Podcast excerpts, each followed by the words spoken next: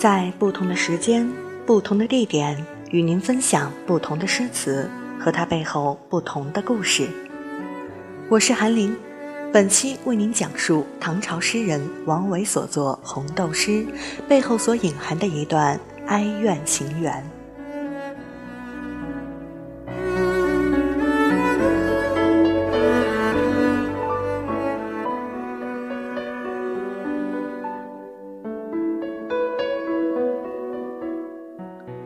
老子说：“上善若水，水善利万物而不争。”是说水的因时因势而起，无为而为。水是至柔至刚之物，来去自如，滋养万物。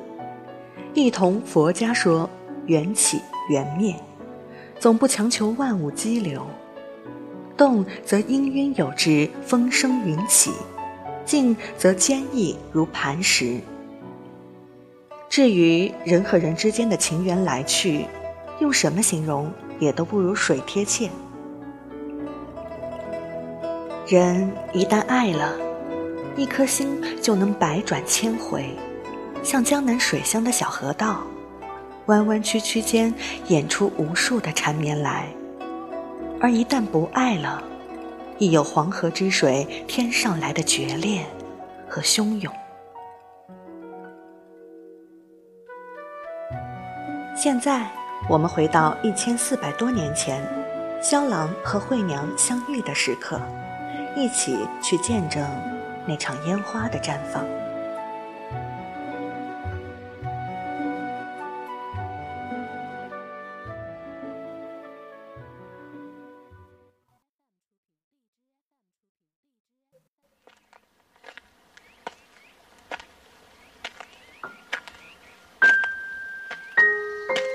那一天，他许是腻了宫娥翠袖，腻了丝竹箜篌，腻了伏案编书。他出游，信马游江，到郊外寻花问柳。他是一等一的才子，从小天资聪明，过目不忘。来故山隐居是为了编辑《昭明文选》。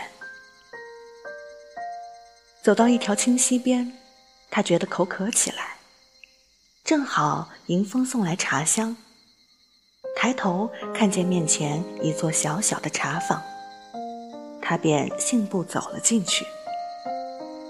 那当炉卖茶的女子闻声转过身来，但见她云鬓乌黑，生得面若桃花，穿着布衣也难掩风流。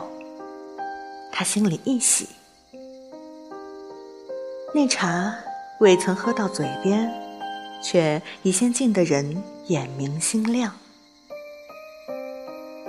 他捧了一盏茶过来，浅笑盈盈。这一笑，似已耗尽一生的等待。他与她正像那白娘子与许仙西湖初遇，相逢却似曾相识。未曾相识，已相思。春花软柳，佳人如玉。此后，他便天天来，有时也着公使去接了他，去他的读书台上。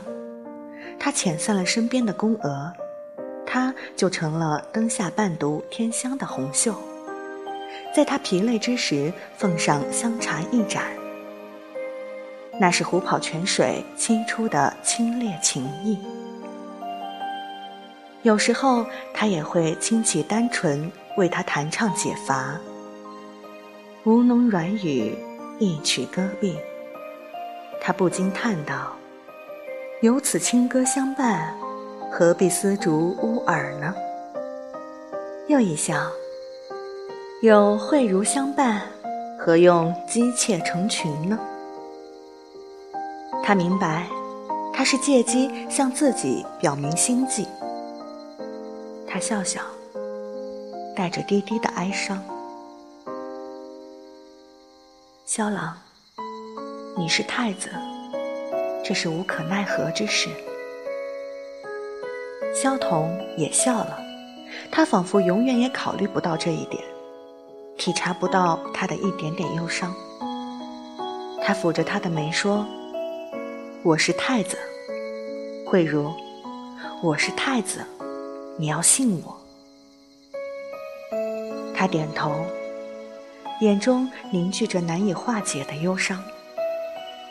不是他不相信他，只是身份地位太过悬殊，宗教礼法的桎梏，由不得他去妄自天真。待到文选边顶杀青，他终于要回京去。临别的马上，他仍是豪情不减，手指远方道：“慧茹，来日我要凤生龙馆，华盖香车迎你回京。”他站在马下，凄凄地望向他，无语凝噎，半晌才轻轻地。取出一物，放在萧彤掌心，道：“昔有妇人滴泪成雪，化作相思豆。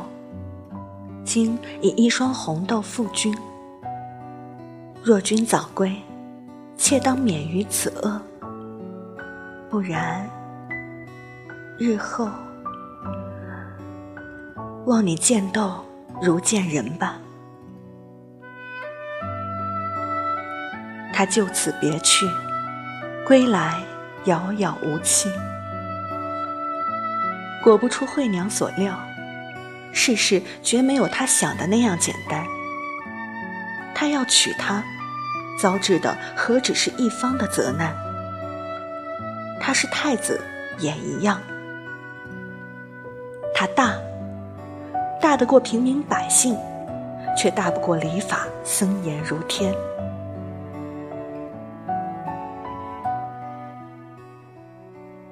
宫门一入深似海，从此萧郎是路人。怀着微寒无路叩荆门的凄伤，惠娘相思成疾。当他再来时，已是红颜零落，青草稀了。萧统并无哀伤嚎叫。只亲手摘下两颗红豆，黯然回京。回京后一病不起，数月之后薨逝。京城所至，天地精气亦有感知。萧统手植的两株红豆树，数百年后倏然合抱，树干并为一体。上枝人分为二。唐朝诗人王维从江阴过，见此树，心有所感，作著名的红豆诗，流传天下。红豆生南国，春来发几枝。愿君多采撷，此物。最相思。王维的诗就这样传了下来，致使后人以红豆寄相思，竟成了约定俗成的风习。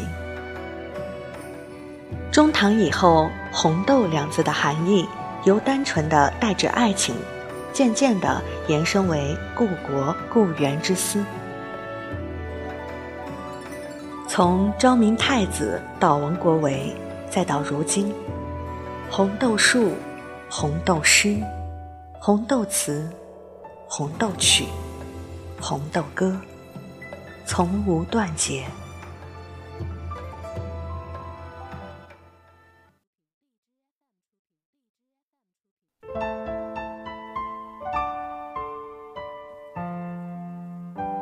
因着人世无常，众生有情。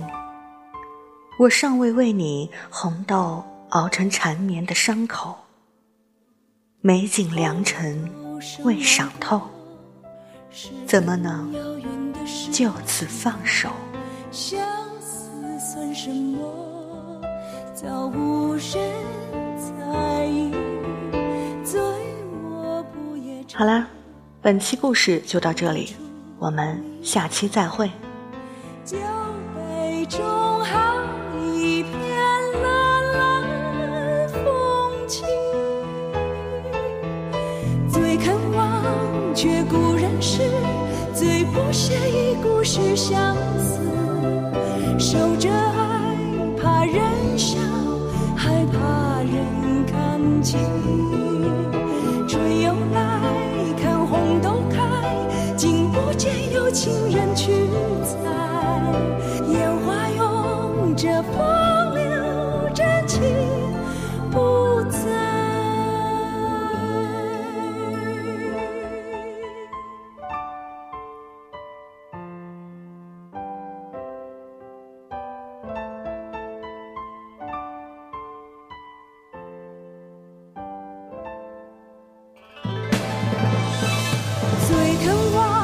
却不忍释，最不屑一顾是相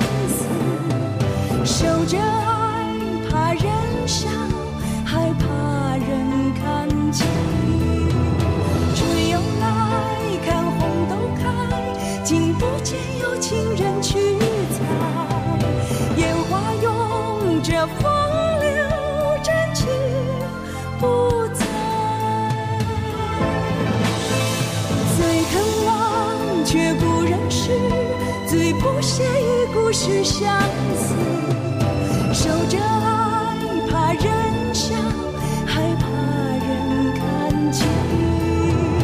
春又来，看红豆开，竟不见有情人去采。烟花拥着风流真情不在。烟花拥着风。